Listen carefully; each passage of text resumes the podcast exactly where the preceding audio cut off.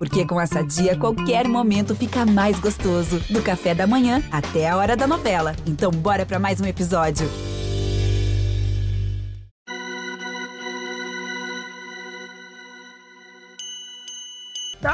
Dali, dali, torcida corintiana, seja muito bem-vindo, torcedor corintiano, seja muito bem-vinda, torcedora corintiana. Estamos começando mais uma live do GE Corinthians aqui no YouTube, na Twitch e no TikTok do GE, além, é obviamente, no GE. Globo. Eu sou o João Pedro Brandão e estarei no comando de mais uma live, de mais um podcast para você que está nos ouvindo um pouquinho mais tarde na versão gravada ou no GE ou no seu agregador preferido. Também sinta-se abraçado, seja muito bem-vindo, seja muito bem-vinda.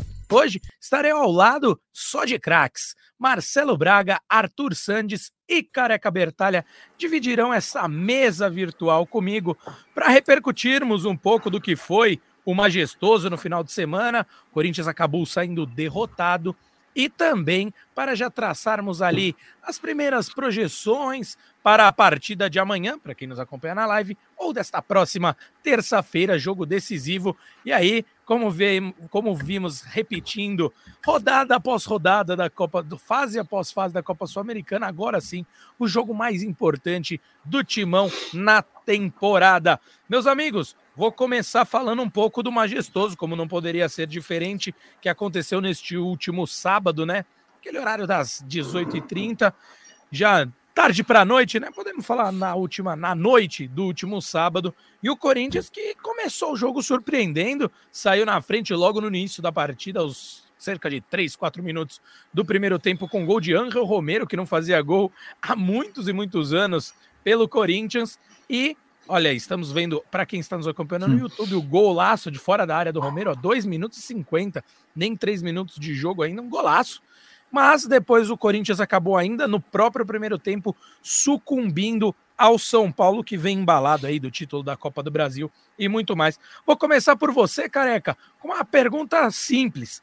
Na hora que o Romero fez o gol, você acreditou que dava para o Timão ou fez o gol, você ainda estava com uma pulga atrás da orelha, preocupação, porque é claro, vale destacar que o Corinthians levou a campo o seu time reserva diante da proximidade com esse jogo da semifinal da Sula. Seja muito bem-vindo, careca. Fala JP, Marcelo Braga, Arthur, é, fiel torcida. Ah, cara, a gente fica com esperança, né? Independente se tá jogando time reserva ou não, é o Corinthians que tá jogando, então um, um gol rápido ali, né?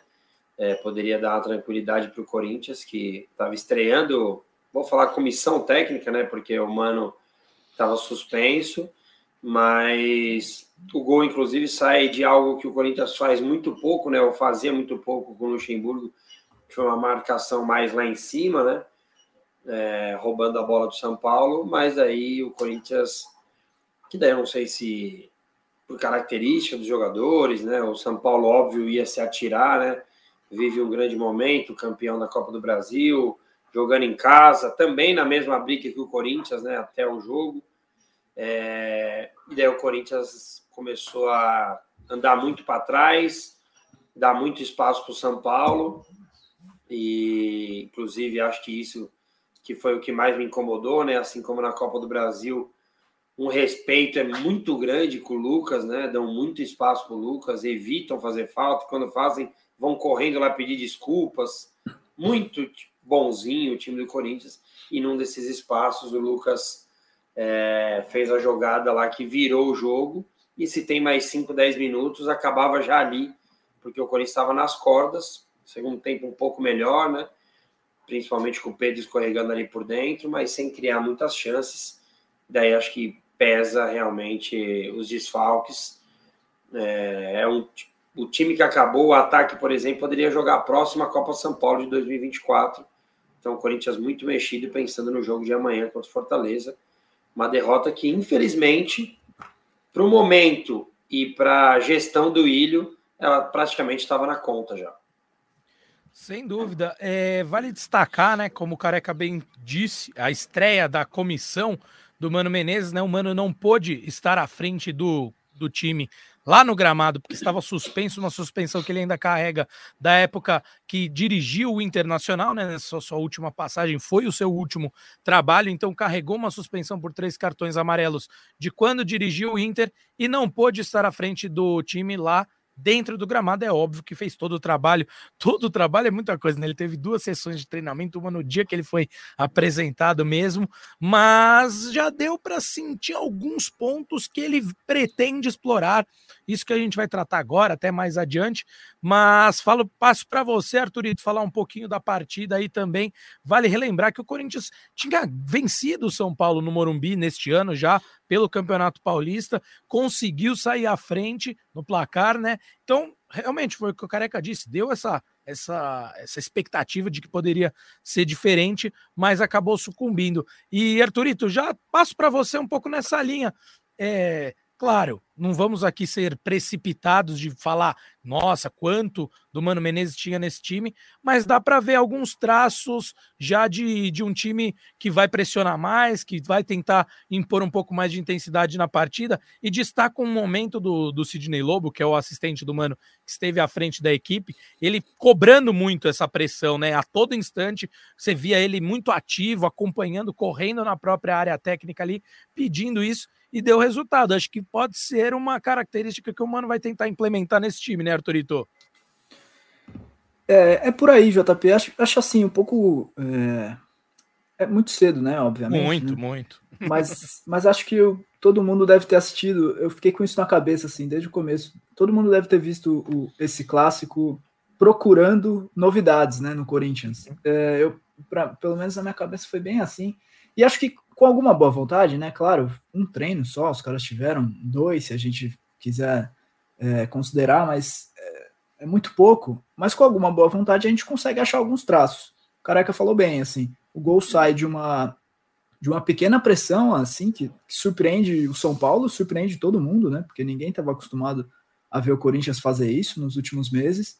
E, e aí sai o gol no, no, no lance do Romero é, Romero tava, fazia cinco anos que não marcava pelo Corinthians, né? Primeira, primeiro gol nessa volta, e fazia mais de um ano que ele não fazia um gol também, porque lá no, no Cruz Azul, é, o último tinha sido em setembro do ano passado. É, então o Corinthians sai na frente de forma surpreendente mesmo. É, é, até ruim dizer isso num clássico assim, mas por todos os o contexto, as circunstâncias, é, como o Careca falou, é, o São Paulo jogando em casa, embalado por título, era favorito para o clássico, né? A gente não pode ficar brigando é, com a realidade também. São Paulo e Corinthians são times em, em fases muito diferentes de montagem de qualidade, de entrosamento e até de entendimento do que cada treinador quer para a equipe, né? É, o Mano Menezes está chegando agora. Eu acho que com alguma boa vontade, eu repito, dá para encontrar alguns bons sinais. Um desses é essa pressão lá na frente, que foi realmente novidade. Outro que o Sidney Lobo, o auxiliar do Mano, e o Maicon, até o Gil falaram sobre isso depois do jogo, foi de que o time tentou ser mais compacto, jogar mais pertinho, dar menos espaço, é, sem a bola, com a bola também, porque é, nos últimos meses também era uma marca ruim do Corinthians, que era deixar espaço é, para no meio campo, é, duas, né, os zagueiros muito longe dos volantes e que ficavam muito longe do, dos atacantes e tudo isso esse é um trabalho que o Mano Menezes, aparentemente, ele já disse isso também, que ele vai é, priorizar nesse começo. É, a, a, gente está vendo os melhores momentos aí, é claro que tudo isso que eu estou dizendo, como eu disse, tem que procurar para encontrar, porque o São Paulo foi melhor né, durante todo o jogo e a gente consegue ver aí é, como é que o Lucas flutuou muito bem entre os volantes, é, o encaixe com o Michael e com o Cantilho não funcionou. É, então dá para ver também várias falhas que que, também não dá para ignorar, mas todo o discurso de depois do jogo foi esse, cara, a gente tem que relevar um pouquinho tudo que deu errado, é porque era um time reserva e porque tem uma decisão pela frente e porque era a estreia de uma comissão técnica depois de muito tempo com poucos é, bons fatores, né, JP? Certeza. É, Marcelo Braga também, seja muito bem-vindo, meu amigo. E concordo, só antes de passar para o Braga, concordo muito com, com a análise completa, viu, Arturito? Acho que a ideia foi essa. Dá para. Você foi muito feliz a usar a palavra com uma boa vontade, tentando encontrar. É coisas, porque é muito curto, tanto o período de dois treinos é, e uma partida só, reiterando de novo, né? Reiterando de novo, ficou pleonástico aqui, né, Arthurito? Mas reiterando, é, o time reserva foi a campo, então tiveram todos esses contextos no, no time do Corinthians, mas já dá para perceber algumas coisas, mas ainda deu, deu menos espaço. Fato é que deu um pouco menos de espaço. São Paulo tivemos muitos jogos São Paulo e Corinthians né, recentemente, e eu senti um time que realmente conseguiu se compactar um pouco mais de novo, recorte muito pequeno, mas conseguiu isso. E passo para você, Marcelo Braga, já para falar um pouco do, do que o Mano Menezes trouxe, né? Uh, tivemos a live para repercutir a contratação dele, mas uh, um dia após a live que fizemos, você esteve lá no CT Corinthians para entrevistar Mano Menezes no seu primeiro contato oficial com a imprensa é, como técnico do Corinthians.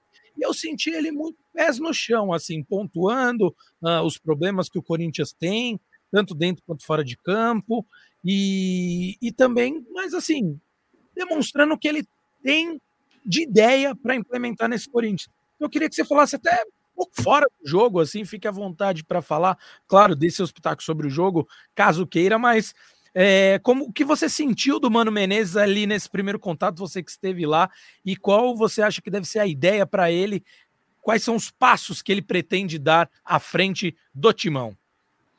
Fala JP, fala amigos. É, bom, como vocês devem saber, eu não vi o jogo, né? Era meu aniversário, sábado, nesse horário, das seis e meia, eu estava já envolvido com o meu aniversário, não vi o jogo, gente. Você se entregou, viu? Eu só deixei. Não, mas eu não vou enrolar o nosso, nosso público fiel, entendeu? Nosso público fiel Exato. me conhece, eu não vou ficar sambando no bebê. porque o pessoal te segue no Instagram, né? É, quem acompanhou ali sabe que eu não vi jogo nenhum. Eu vi os melhores momentos, cara. Os melhores momentos começam com, com o gol do Romero mais uma chance, né? Que o São Paulo sai jogando Felipe. errado e, e, acho que o Felipe que finaliza, se não me engano. Felipe. E depois não tem mais nada, né? Depois do Corinthians não tem mais nenhum melhor momento no, no vídeo editado, pelo menos. Estava vendo as estatísticas aqui, acho que 22 a 6 em finalizações para São Paulo. É, enfim, um jogo aí que é, vocês estão me, vocês estão me contando outra história do jogo aí pelos números. É, tá, foi mais feio do que, do que que vocês estão contando. Que bom que não foi tão feio assim, que o Corinthians mostrou alguma coisa, compactou, brigou, marcou e tal. É, mas o time reserva também, né? Não dá para esperar muita coisa. Acho que esse primeiro jogo contra o Fortaleza, que o Mano vai estar no banco, aí sim a gente vai começar a ver algum, alguma ideia nova, algum desenho tático, alguma coisa que o, que o Mano possa levar a campo. É, o Rojas viajou, né? O Corinthians divulgou há pouco aí os, os seus relacionados, são 20, 25 relacionados. O Rojas que ficou fora dos últimos jogos vai, jogos vai ser opção.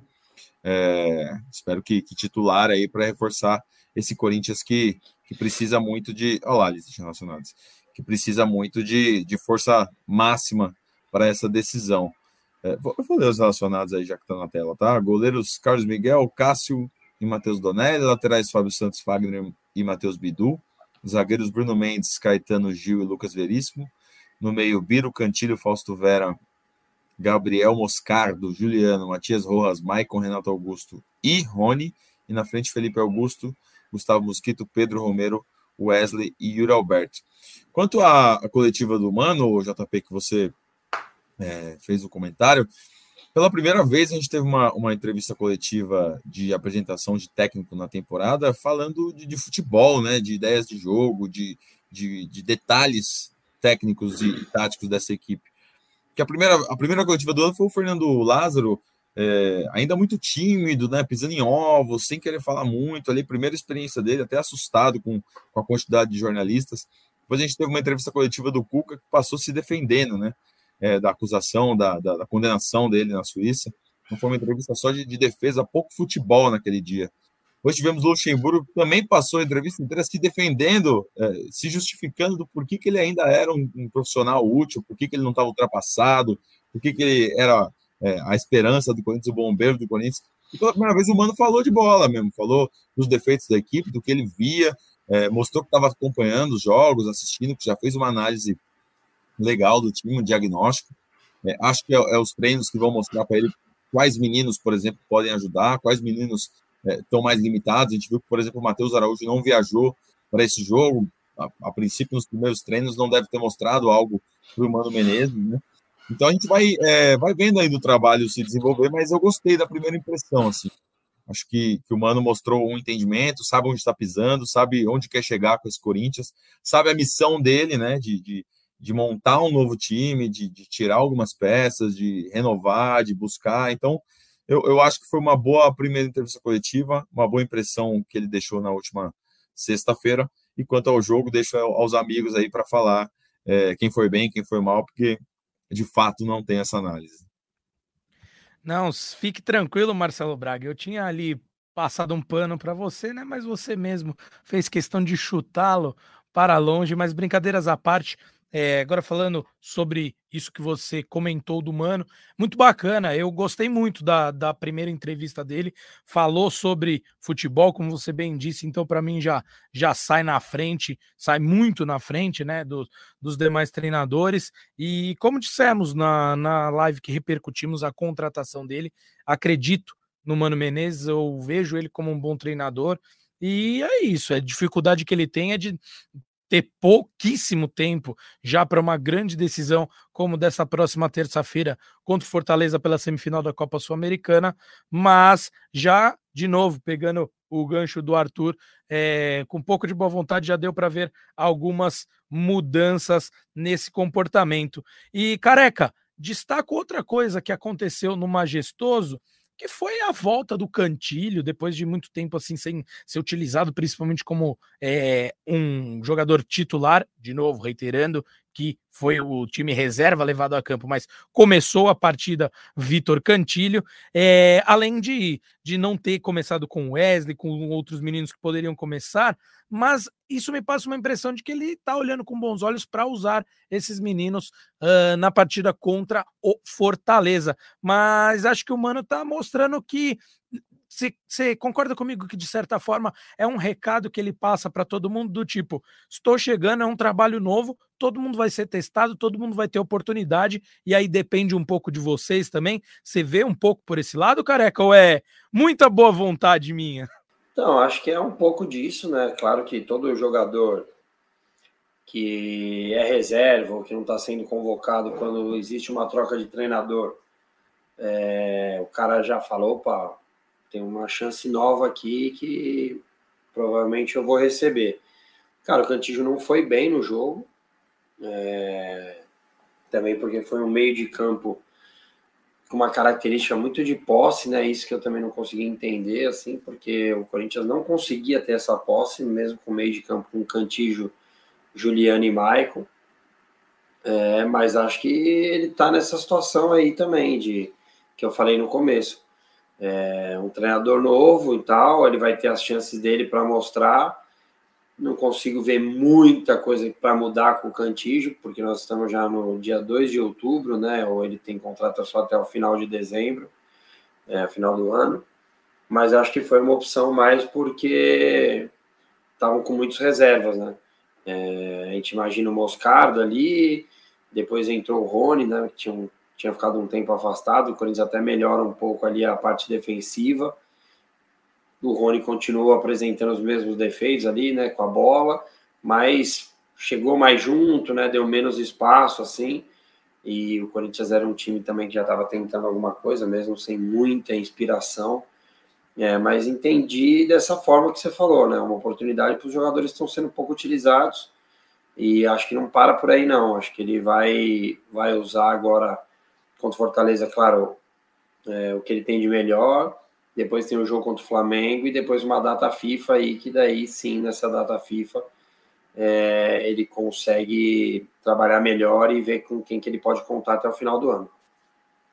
Concordo. E eu acho que é uma forma boa de se chegar a um clube mostrando que todo mundo vai ter oportunidade.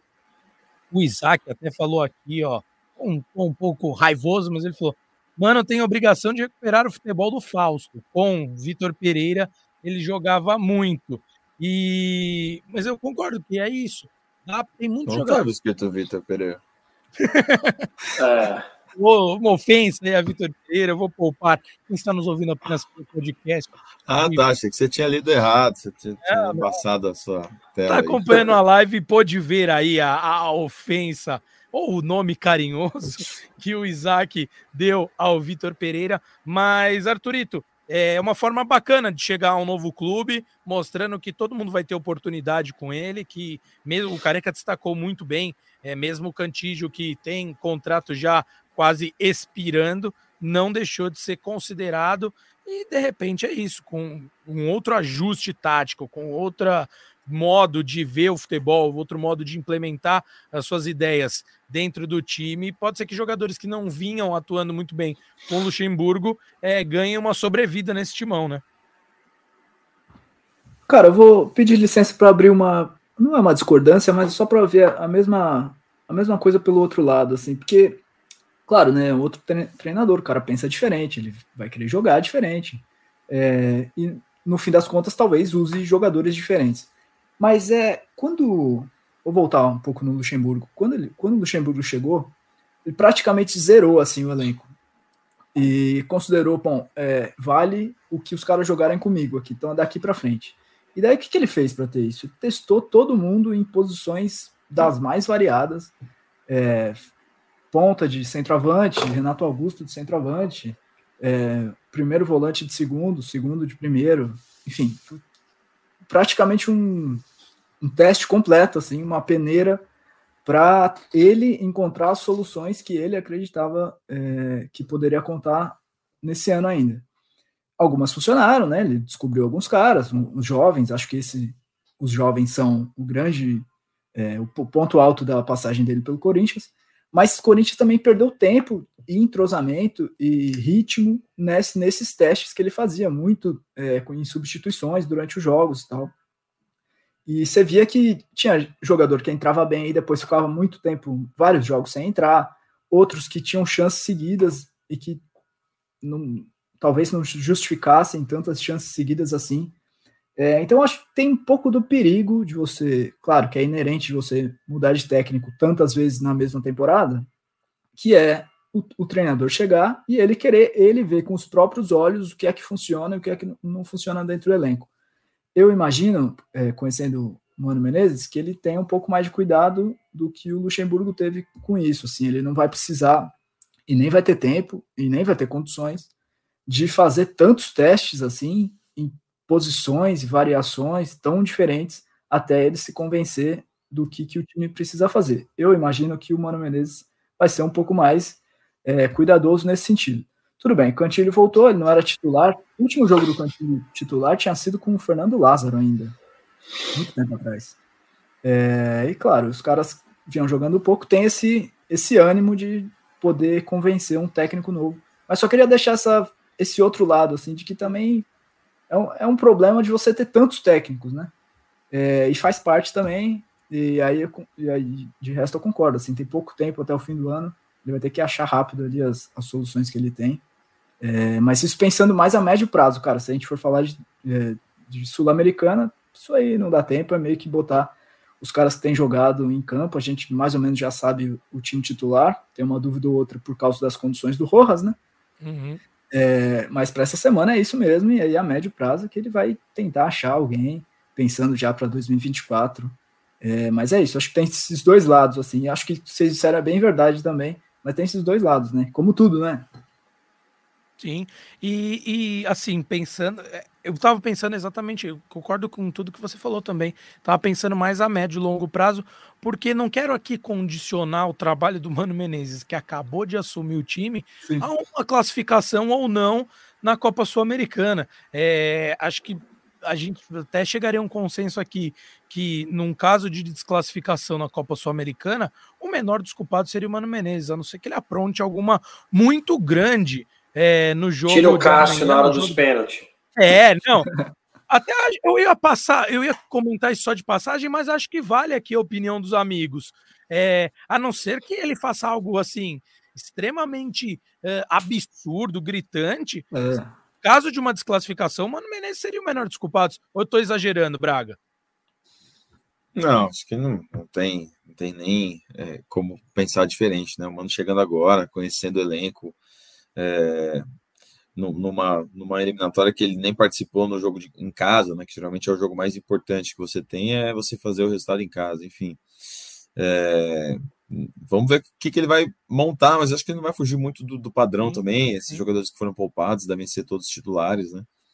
É, é isso, cara. Só se ele é, inventar muito, mas não é uhum. muito o padrão do mano, assim, não é, não é e até pelo até histórico. pelo que ele falou, né? Enfim, na, nessa coletiva que a gente destacou. Mas só para fechar esse assunto, né? Quero a nossa voz da torcida emitindo opinião. É, a não ser que algo absurdo aconteça, né, careca? De foi o que você falou, tirar o Cássio do time. porque o elenco nem oferece tanta opção para ele, é, ele inovar, né? Vai fazer o que exatamente? Exato, é, é muito difícil. Essa, essa discussão até expõe mais, né? O, como a diretoria perdeu tempo, né? A gente uhum. teve uma data FIFA faz 20 dias, 10 dias de treino antes do primeiro jogo, né? Como bem disse o Braga, é, um desempregado desde julho. O Corinthians poderia ter, pelo menos estar tá mais preparado para enfrentar o Fortaleza, né? É, e assim, tu, qualquer coisa que acontecer, cara, é, passa pela diretoria, né? Pela incompetência, um planejamento péssimo. O Mano Menezes, a não ser que tenha alguma coisa aí diferente, alguma briga é, entre ele ali, diretoria, algo também não, não acredito. Então, assim, é, mesmo não, a gente não querendo, a verdade é a temporada passa muito por esse jogo, né? É, o Corinthians chances cada vez mais remotas de estar entre os 7 e 8 da, do brasileiro. É, há dois jogos de um título, mas um desses jogos que pode dar uma vaga para a final fora de casa contra o favorito Fortaleza hoje. Não é absurdo falar isso. Então, o próprio Corinthians colocou em xeque não o Mano, mas a temporada que vem, né? É, então, assim, é, se você contar para qualquer pessoa, o cara ficou em Nárnia é, de novembro, ficou um ano em Nárnia. Ele chega hoje, a gente conta tudo o que aconteceu, o cara quer voltar para Nárnia. Cara. O cara fala que vou voltar para lá. É absurdo que é a temporada do Corinthians, mano. É, é Aliás, o técnico olhando... no Campeonato Brasileiro. O Corinthians tem 25 jogos, 7 vitórias. 7 de 25 jogos é, com uma folha salarial absurda, né? Então, tudo isso já explica o quão mal planejado foi o Corinthians. O Careca estava falando de tabela, né, da, das chances de classificação do Corinthians no Brasileirão, e, e, um dado me chama a atenção no retorno, na tabela do retorno, o Corinthians de 18 pontos conquistou 6, né? É, tem um aproveitamento aí de 33%. E vocês sabem quem teve o melhor aproveitamento no retorno até, até agora? Três times: Atlético Mineiro, Bragantino e Fortaleza, com 13 pontos. É, quatro vitórias, um empate e uma derrota. Então, o momento do Fortaleza é muito bom, né? Uma notícia não tão boa para o Corinthians aí. Uma notícia não, né? A gente tem visto né, o desempenho do Fortaleza. Uhum. É, acho que não é novidade também para o torcedor, que, que, é um time forte e organizado. O rival que o Corinthians vai ter pela frente nessa terça-feira. É que Tudo é um bem, Braga. de mata, né? Mata-mata, então acaba tendo uma uma, ah, uma dinâmica diferente. Uma, uma dinâmica diferente, é. exatamente. Mas o Fortaleza, cara, o Fortaleza poupou titulares contra o Grêmio e o Grêmio empatou no final do jogo.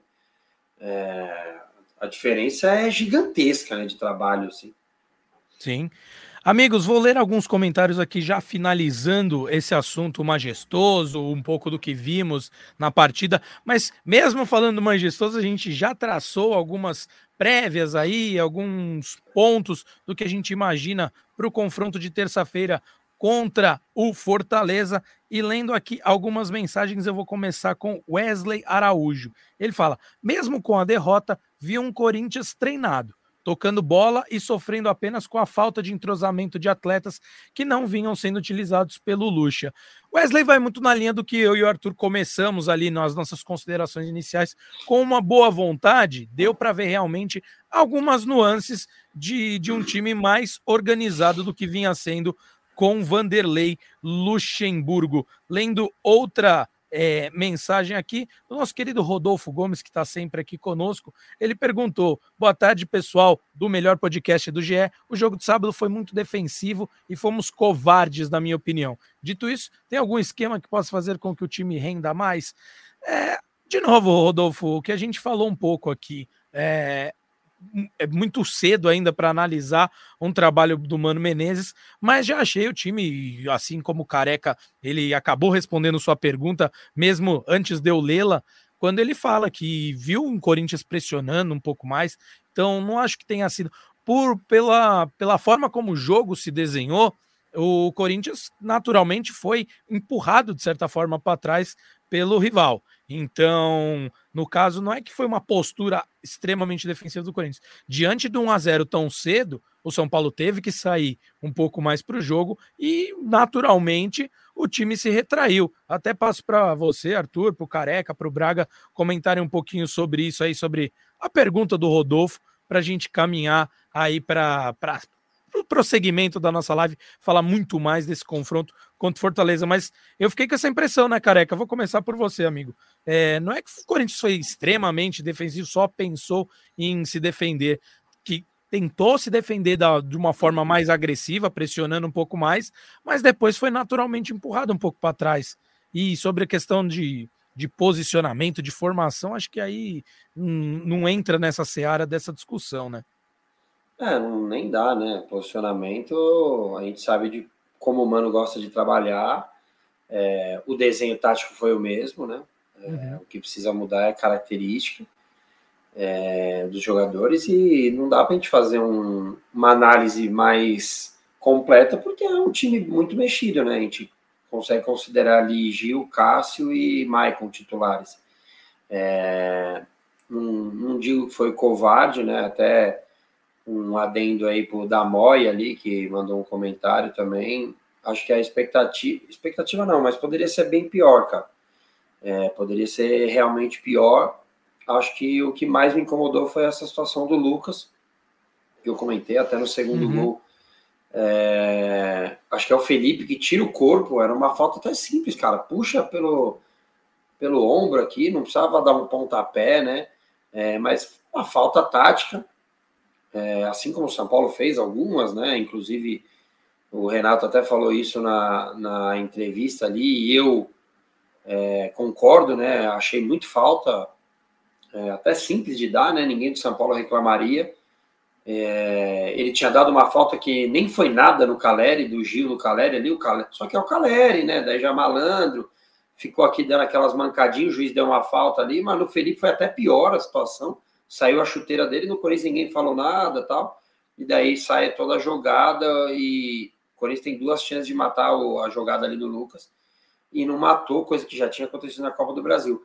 Tirando isso, acho que não foi uma postura covarde do Corinthians. Não. Também acho que não. É, Também acho que não. Muito pelo contrário, que a gente viu em vários jogos com os titulares, inclusive isso. quando o treinador era o Luxemburgo. Não, diante de toda a situação, não, não vi covardia, né, Arthur? Pensa igual. Cara, esse, circunstâncias do jogo também, né? Às, às uhum. vezes a gente vai comentando como se só o Corinthians jogasse, né? E o São Paulo é um time é. bom, cara. Time bom, campeão Sim, da Copa do Brasil, enfim, não precisa ficar listando aqui, mas é difícil de jogar lá, cara.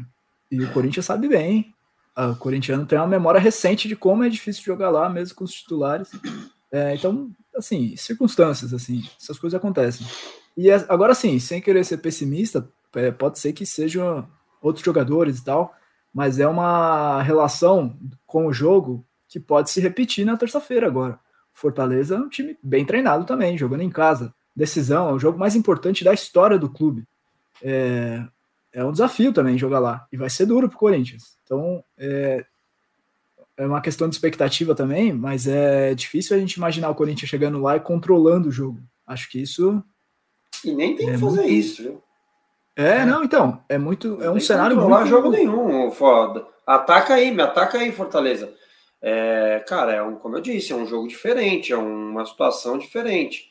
O Fortaleza é o jogo da vida deles, mas eles também não vão sair que nem louco. Ele, é, ele até por ser bem treinado, ele sabe que não, ele pode se machucar, né? O, Sim. Trocou o treinador, eu tenho certeza que a, o, como é, vai ser feito o trabalho para eleição vai ser totalmente diferente de quando era o Luxemburgo para o Mano Menezes. Isso eu não tenho dúvida.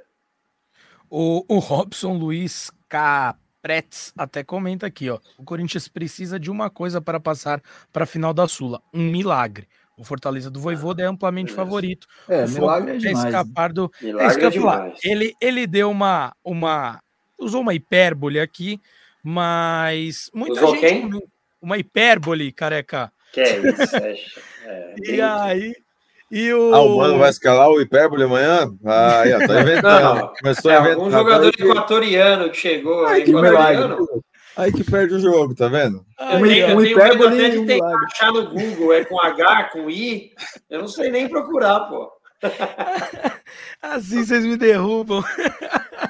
ai, ai. Mas ele exagerou, né? Podia ter falado assim, vai. Peço perdão aos É, amigos aí. boa, Ele boa, deu uma boa, exagerada, porque. Mas, mas assim, o que eu queria trazer com esse comentário, meus amigos, agora, brincadeiras à parte.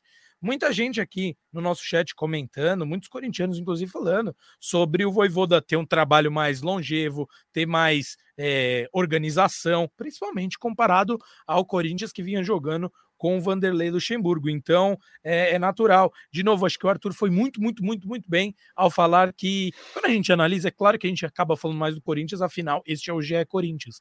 Mas sempre tem um adversário, e bons adversários nesses últimos é, jogos que o Corinthians teve contra Fortaleza, contra São Paulo. Agora estamos falando do Corinthians vai enfrentar o Fortaleza novamente, depois pegará Flamengo e Fluminense pelo Campeonato Brasileiro. São bons adversários que dificultam e muito, né? E, e é mais um é mais um desafio para o Mano Menezes nessa nessa sua empreitada. Deixa eu Bragueto, perguntar para vocês, é, como eu não vi a, a partida do Morumbi ali, o meio-campo, o esquema do Mano foi o quê? Foi um 4-2-3-1? Como é que ficou o meio-campo ali? O que, que vocês viram de, de diferença de posicionamento? Não. Assim, foi o que o Careca falou, não teve muita, muita diferença em relação ao que já vinha em questão de posicionamento inicial, de início das jogadas, né? Assim, foi um 4-2-3-1, Juliano um pouco mais solto, Cantilho e Maicon ali mais na contenção, Michael com um pouco mais de liberdade, mas fica aí, Careca e Arthur completem. Foi Aí um depois o Renato entra. Não, foi um desenho praticamente é, muito parecido com o do Luxemburgo, assim. A característica e postura foram diferentes. É, no começo do jogo ali, não sei se é, também por pela velocidade, né? O Mosquito é mais leve ali, né? Para fazer uma marcação pressão. Mas ele saiu no 4-3-3, um tripé de meio de campo, o Cantígio mais centralizado, o Michael para um lado, o Juliano pelo outro. Sem a bola, o, o Michael fechava um pouco mais, e daí o Mosquito de um lado, é, para fazer um contra um ali, agudo, é, e o Romero trazendo mais por dentro para ajudar na, entre aspas, criação, né? Mas é, na hora do gol é um Romero saindo da posição dele, justamente para balançar e marcar a saída de bola do São Paulo. Daí o Beraldo dá um passe por dentro ali, a bola consegue. Acho que é o, se eu não me engano, o Bruno Mendes também já antecipa, né? Algo que não acontecia no Corinthians. O Corinthians esperava o cara dominar para depois ir, é, dar combate. O, o Bruno já estava ali colado e daí a bola acaba sobrando para o Romero. Chute ali todo torto, né? Pé de apoio longe, pé esquerdo, mas acabou entrando ali no cantinho. É, mas o desenho foi parecido, assim, um, um 4-3-3 com tripé de meio de campo, dois caras abertos e o Felipe é, de centroavante. Não, e falando desse, dos dois volantes, né, cara, que você falou, é, defendendo, o Maicon recuava um pouquinho mais, o Sidney Lobo falou disso até na, na coletiva depois, é, de que tentou usar esses dois caras justamente para parar o Lucas, né? E esse encaixe, cara, não, não funcionou, assim, já, já faz um tempo que esses dois volantes no, no Corinthians não, não, tá, não dá tão certo assim, é, foi mais uma vez foi assim, é, o segundo gol, né, tem um espaço ali pro Caleri, não sei, agora eu não lembro de cabeça se é o Cantilho que larga o Caleri para fazer o segundo gol. Ca- Caetano, É, pode ser também. na área, Ele na área, ali. Isso, isso. Caetano. E aí, assim, tem até um vídeo que viralizou esses dias, que, que é do Rafinha, né, do São Paulo, falando assim, vídeo de bastidores lá que os clubes fazem e tal. Aí o Rafinha fala assim, pô, é, lembrem-se sempre de chegar na linha de fundo e olhar para trás. A gente já fez gol no Corinthians assim, isso o Rafinha falando, né? É, então lembra disso. E, cara, o gol é exatamente assim, num buraco ali que, que o Calera aparece para fazer o gol da virada. Então, claro, muita coisa não deu certo, né? É. Você falou do primeiro ou do segundo gol? O Caetano larga no gol. primeiro e Cantillo do segundo, então desculpa. Ah, é o Cantillo. Isso, então é o Cantillo. Caetano larga no escanteio lá, no rebote do escanteio é o Caetano que larga, no segundo é o Cantillo. Não é que ele larga, né? O, é, o cara passa. O, o posicionamento da defesa se mexe e o Caleri entra no buraco e ninguém do Corinthians entra, o Cantillo fica só torcendo. Assim como o Maicon fez na Copa do Brasil, assim como o Corinthians faz bastante. Os caras torcem de dentro de campo. é, mas é exatamente esse lance. É, e é isso mesmo. Não, é isso só, mesmo. só, completando o que você estava falando, o, a, o Rafinha fala exatamente isso. Que ao chegar na linha de fundo, explorar o passe para trás, que sempre é. tem alguém ali entre a meia-lua e o, e o começo da grande área livre contra o Corinthians, isso se provou uma grande verdade. De novo, reiterando que foi uma boa jogada criada pelo São Paulo, que e falhas, quando a gente menciona algum erro de algum jogador, não, isso é natural também. Eu não acho que foi uma falha gritante, absurda, foi um deslize que acabou é, resultando num gol. Então é óbvio que essa falha acaba se tornando um pouco maior. É, mais algumas mensagens aqui. A Valéria Pinheiro fala né, sobre o Mano. Não dá para ele inventar muito agora. O negócio também é trabalhar o emocional dos atletas para eles focarem no jogo com muita garra. Quero seu comentário sobre isso, Marcelo Braga. É, com esse trabalho a gente falou bastante de tática aqui hoje. Eu gosto muito, Arthur também, Careca, você, mas acho que a gente tem que explorar um pouco esse outro lado do que o Mano pode fazer para trabalhar a cabeça dos jogadores, do tamanho da importância desse jogo. O Arthur muito bem destacou, eu havia falado na última live, no último podcast, que esse é o maior jogo da história do Fortaleza e que talvez, talvez não, né? Que não é o maior jogo da história do Corinthians mas acho que o Mano tem que trabalhar um pouco a cabeça dos jogadores no sentido de que não é o maior jogo da história do Corinthians, mas é um jogo que vale muita coisa, principalmente pela forma como a temporada se desenrolou, né, Braga? Ah, mas acho que os jogadores têm essa plena consciência, assim, JP, é que é uma temporada difícil, né? O, Fábio Santos até tem uma frase que ele já falou umas duas vezes em, em, em zona mista, que quando pergunto para ele sobre o futuro, se ele pensa em renovar, se ele pensa em, estender a carreira, ele fala, cara, esse era um ano para eu desfrutar, meu último ano, assim, eu não consegui desfrutar nenhum jogo, porque o Corinthians está numa subida o tempo inteiro e, e, é jogo atrás de jogo, é sofrimento atrás de sofrimento, e eu acho que é esse o sentimento dos caras esse ano, do elenco, né? É, é uma temporada muito difícil, muito desgastante, é, que, que, parece que estão remando contra a maré é, desde janeiro, né? Então, é, eles têm plena consciência de que um título nesse ano, e, o, e a única alternativa de título é a Sul-Americana, né? Uh, é, seria fundamental para mudar esse astral, para terminar a temporada de um jeito mais leve. É, porque se você conquista a Sul-Americana, tudo bem, não é um título da primeira prateleira do futebol, mas é um título que já te dá uma vaga na Libertadores, já te dá uma, uma verba extra de premiação, uh, tira um pouco do peso do Brasileirão. O Careca já falou, que é difícil o Corinthians atingir ali um, um G6, G7 do, do brasileiro. Conquistando essa vaga, já tira um pouco esse peso dessa, dessa pressão que os jogadores vão ter para o fim do ano, e aí até facilita o trabalho do Mano. Acho que eles têm plena consciência disso, até os mais novos, né? O, o Castro tem falado muito que está com saudade de ganhar um título, falou recentemente, até ele ganhou pela última vez o, o Paulistão de 2019, foi o último título do Corinthians, e ele falou, cara, tô com saudade de ganhar, tô com saudade de, de viver isso de novo. Então, acho que é, existe esse pensamento, existe esse sentimento dentro do elenco. E o Mano até falou, aliás, o Sidney falou, né, depois do jogo, que é uma postura deles, como comissão, cobrar dos jogadores, né? Eles têm esse perfil de, de, de mexer com o astral, de mexer com a cabeça também. É, mas não pode ficar só nisso, né? Acho que o Luxemburgo tinha muito isso de, de, de ser um motivador, de ser um cara de vestiário, de gritar, de bater na mesa, de fazer piada, mas não pode ficar só nisso. Acho que o treinamento tem sido é, é importante também para a melhora do time. E pelo que a gente tem falado aí, muito recente, mas tem, tem dado uma boa impressão os primeiros trabalhos do Mano. Uh, Mano que tem um novo preparador físico, né? Deixa eu falar o nome dele certinho aqui. Novo preparador físico. Para preenchermos aqui, careca. Diogo o... Linhares, tá? É... Boa. Começou Complete a trabalhar agora. no fim de semana, no domingo. e, e, já viajou com o elenco, obviamente, né, para participar desse jogo. Diogo Linhares é o novo preparador físico aí do Corinthians. Muito bem, então, Diogo Linhares, novo preparador físico. Eu ia falar para ti, Careca, e também para o Arthur, que claro que o trabalho é, psicológico é importante no técnico e tudo mais, mas a partir do momento que você mostra uma ideia concreta de futebol, é, mostra soluções dentro do campo, isso por si só já traz muito mais confiança para o jogador, né? Eu, pelo menos, tenho essa impressão. Com certeza, com certeza absoluta, né? É, existiam algumas, algumas coisas que estavam, algumas pessoas falando que eu tinha jogador incomodado, né? Na última entrevista do Renato Augusto, ele se mostrou muito incomodado é, com o que estava acontecendo, então nível de treinamento não devia estar tá lá essas coisas, né? O Luxemburgo estava mais parado que Saci de patinete, o auxiliar dele lá estava trabalhando num time pequeno do Emirados Árabes, o, esqueci o nome dele agora. É, então acho que o nível, o nível de treinamento já deve ser um pouco diferente.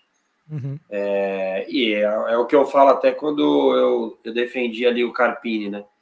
Que inclusive está no G4 da, da Série B. É, o, o, jogador respeita quem é bom, pô. O cara foi lá, fez um bom trabalho e falou: opa, vou correr com esse cara aqui, o cara tem boas ideias tal. É, e acho que isso já é já é um acréscimo para o time. Confiança e também, mano, é um cara sabe chegar, né? Os caras já trabalharam com ele também. Com certeza o clima é diferente e até dá para a torcida, né?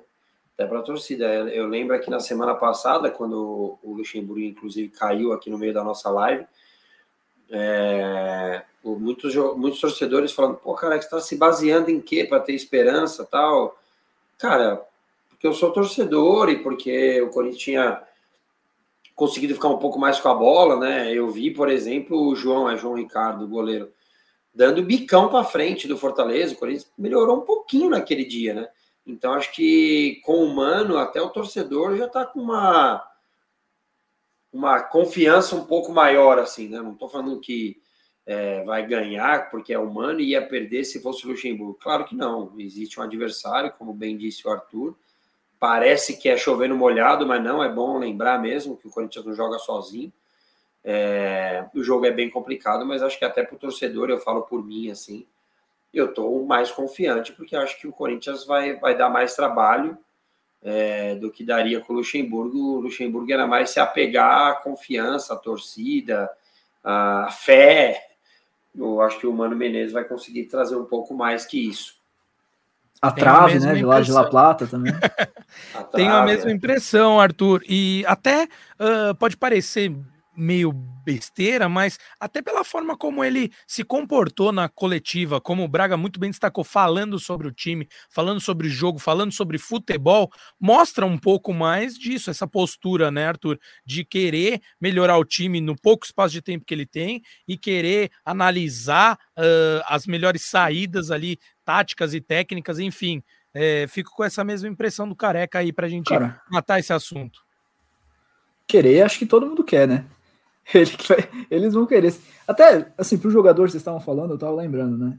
O Braga, que é um ótimo jogador de pelada, ele sabe disso. Quando o seu time é bom, é, pô, é legal jogar, cara. E duas assistências pro Arthur, tá? No, no Segunda, né? Não é possível que não vai chegar um convite para mim disso aí. vai chegar, vai chegar. A janela de transferências vai abrir já, já. Mas isso aí, assim, quando você tá jogando lá, o time é bom, cara, te anima. Você, é, é mais legal de jogar. Então, claro. Então, quando pro profissional é mais ou menos isso, assim. O time é bem, é bem treinado, o cara, né, inflama, empolga. Agora, assim, é, não, eu tô com vocês. Eu acho o Mano um bom técnico, assim, eu, sou, eu gosto dele, do, dos trabalhos e tal, das ideias. É, é, tudo isso que a gente está dizendo, né, os bons sinais e tal, as intenções do Mano, obviamente estão limitadas pela, pelo cenário, né, pelo tempo que ele tem, que é pouco, e ainda mais de pegar um time que é bem treinado também. Então, assim, se fosse um, é, um adversário nas mesmas condições que o Corinthians, um técnico novo, é, acabou de, de, passar por uma mudança, acho que a confiança do corintiano estaria lá em cima.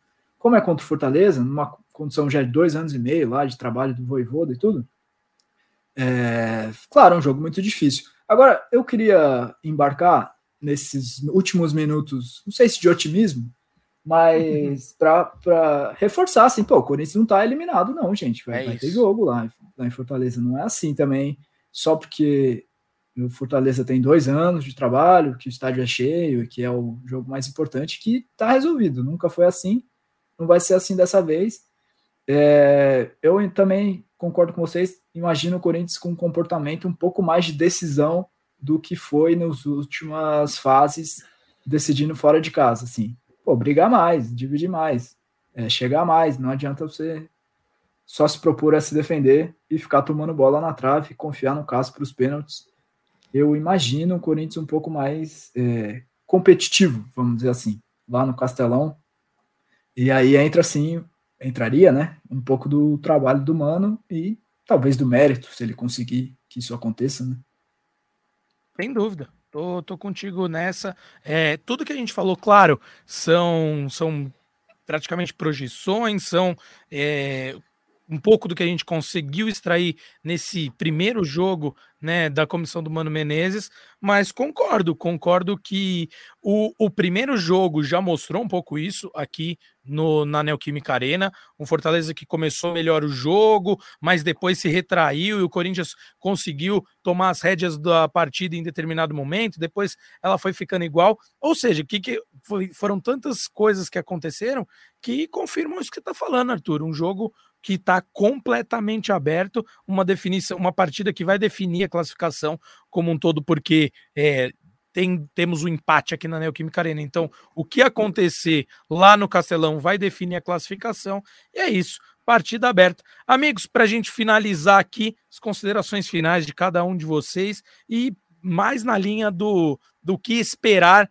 dessa partida. Aí acho que a gente já falou muito, mas assim, se deixar algo escapar, que vocês queiram ter falado, o momento é agora e, e também já fazer essa préviazinha aí final para a partida contra o Fortaleza. Começa contigo, Marcelo Braga.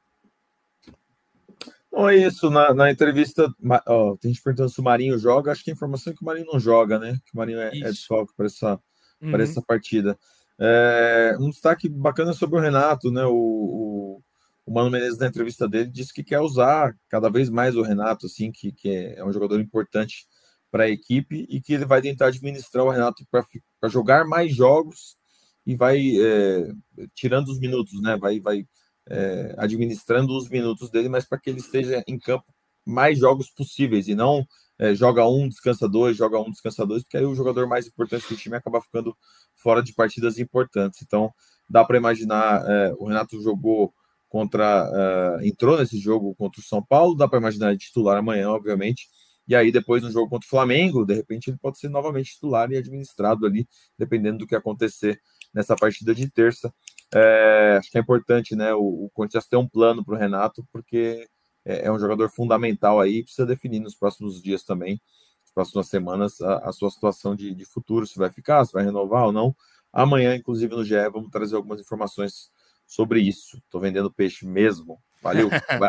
muito bem, muito bem. As considerações finais são para isso mesmo, Marcelo Braga. O fez muito bem. Careca, é, suas palavras finais aí e também se quiser deixar um recado para levantar esse ânimo da galera que o Arthur trouxe muito bem, né? Não tem nada perdido. Às vezes a gente começa a falar um pouco, detalhes mais técnicos, elogiar o Fortaleza, elogiar algum outro adversário, mas tá tudo aberto para amanhã, né, meu amigo? E vendeu, hein? Só para informação aqui, quando vendeu o Hipérbole para o Zenit. Não, não vamos jogar. O Hipérbole foi vendido, o atleta Hipérbole. Uma coxinha e um suco de tamarindo. Duas mariolas e Vai um... lá, cara, vai lá.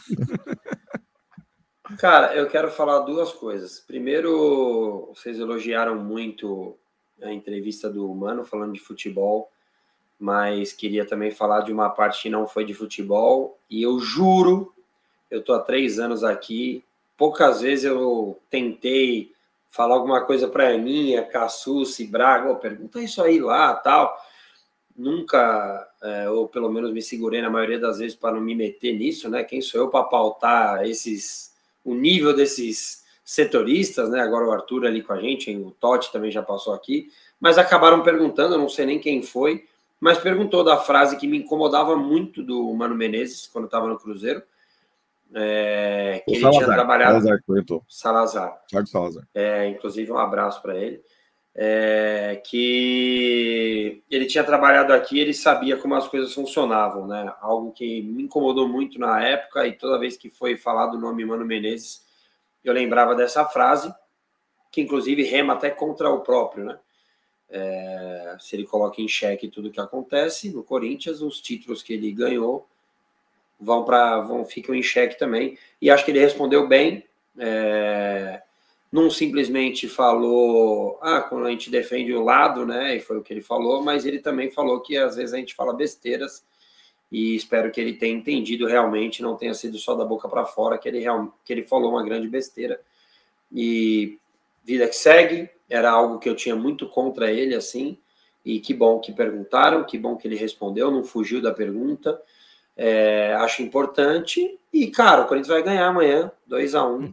E na quarta-feira a gente vem aqui feliz da vida, já programando a viagem para o Uruguai, se Deus quiser. Pô, seria legal demais. É, vamos adiantar esse relato clima. então aí, cara. É. Aliás, um cara me mandou uma mensagem esses dias aí de parabéns e tal. Ele falou, pô, e, e fala pro careca reservar uma vaga no carro dele, que eu quero ir pra Montevideo, ele tá procurando. Bora, bora, bora! Tem algumas coisas para entrar nesse carro, tem que cumprir alguns requisitos e depois eu passo, fala, me chama no PV. Se der tudo certo amanhã, na quarta-feira eu libero aqui para a galera me chamar, vou fazer uma vou fazer uma entrevista para ver quem cabe no carro. Essa é uma boa. Careca, até pegando isso que você falou, é, colocamos resenha, aqui, hein? colocamos uma colocamos uma enquete para rodar aqui na, no nosso YouTube e a pergunta era: torcedor, como você está para o jogo de terça-feira? E agora finalizamos tudo muito equilibrado. Haviam quatro opções viáveis e aí o otimista, vamos para a final, venceu com 32%. O otimista mais resguardado ficou é, na terceira posição com 26%. O mais para pessimista com 12% ficou em último. E o não acho que vamos conseguir com 30% ficou em segundo, ali pau a pau. Então, claro que tem um pouco aí da torcida rival entrando e votando nessa última opção. É, também tem um pouco daquele torcedor que prefere seguir por essa linha mais precavida, mas só trazendo para vocês, meus amigos que estão nos ouvindo via podcast, é, o que foi um pouco dessa do, da enquete aberta aqui no nosso YouTube. Passo para você, Arthurito, finalizar aí com chave de ouro, meu amigo. Cara, sim. É, essa enquete aí, o torcedor também é ressabiado. Quem apanha não esquece, né, cara? Essa campanha do Corinthians na Sul-Americana tá, tá dura. Mas vamos ver, acho que vai ter jogo lá, sim. É, Também. Insistindo assim nisso, acho que vai ter jogo lá no Castelão, é, vai ter um pouco mais de equilíbrio. É isso, cara. Me despeço, vamos ver quem passa. Do outro lado é LDU e defensa, né? LDU Não, do Paulo Guerreiro. Acabou, né? Já imaginou o Corinthians de Mano Menezes e LDU de Paulo Guerreiro? Famoso que ano é hoje, né? né? Boas pautas. Do outro lado é. já acabou, pô. Boas pautas. É isso, amigos. Prazer estar com, com vocês novamente. Nos vemos aí é, quem sabe, com uma classificação para a final, para movimentar esse 2023 nosso aí. Vamos ver. Leva uma aí, crise para lá. Careca, tem que. em caso de classificação aí no próximo podcast, você tem que pensar em alguma coisa especial aí, o clima lá, lá em cima, enfim. Mas, cabelo, mas... cabelo. Olha que traíra, hein? Eu vou deixar pra, crescer. O Arthur. Nossa audiência, que o Bruno Cassus está lá em Fortaleza, tá? Ele ia participar aqui com a gente, mas o voo dele chegou muito em cima do, do horário do podcast. É, o coitado também chegou com fome lá, né? Que o voo é longo e tal. Foi fazer essas, essas primeiras coisas lá, mas está acompanhando a gente aqui. E amanhã estará lá no Castelão para trazer todas as informações do jogão dessa Sul-Americana. É isso, e fica o convite aí, como sempre, para acompanharem tudo o que acontece de Corinthians lá na página destinada ao Corinthians no GE. Globo. Bruno Cassucci, Marcelo Braga, Arthur Sandes e Companhia Limitada trazendo as melhores informações. Se você gostou dessa live, deixe seu like aqui, Se ainda não é inscrito no canal do GE no YouTube também, se inscreva, meus amigos. Se você ouve via algum agregador de podcasts, se inscreva aí no feed, siga, a depender do agregador que você usa, mas para cada vez que surgir um episódio novo, você não perder e já ser informado de cara. No mais, quero agradecer também a Paula Ferro, que esteve na produção desta live e tornou tudo possível, ao Matheus Andrade, que será o responsável pela edição deste podcast, e agradecer demais a você, corintiano, a você, corintiana, que esteve conosco até o fim um bom jogo, que seja um jogo é, bom, é isso. Que eu espero um espetáculo agradável às vistas de todo mundo e óbvio que o torcedor e a torcedora corintiana esperam uma classificação mesmo que o jogo seja feio. Então, muita sorte, muita paciência e muita saúde a todos e a todas que vão acompanhar esse jogo, porque jogo decisivo a gente sabe como é. Tchau, tchau.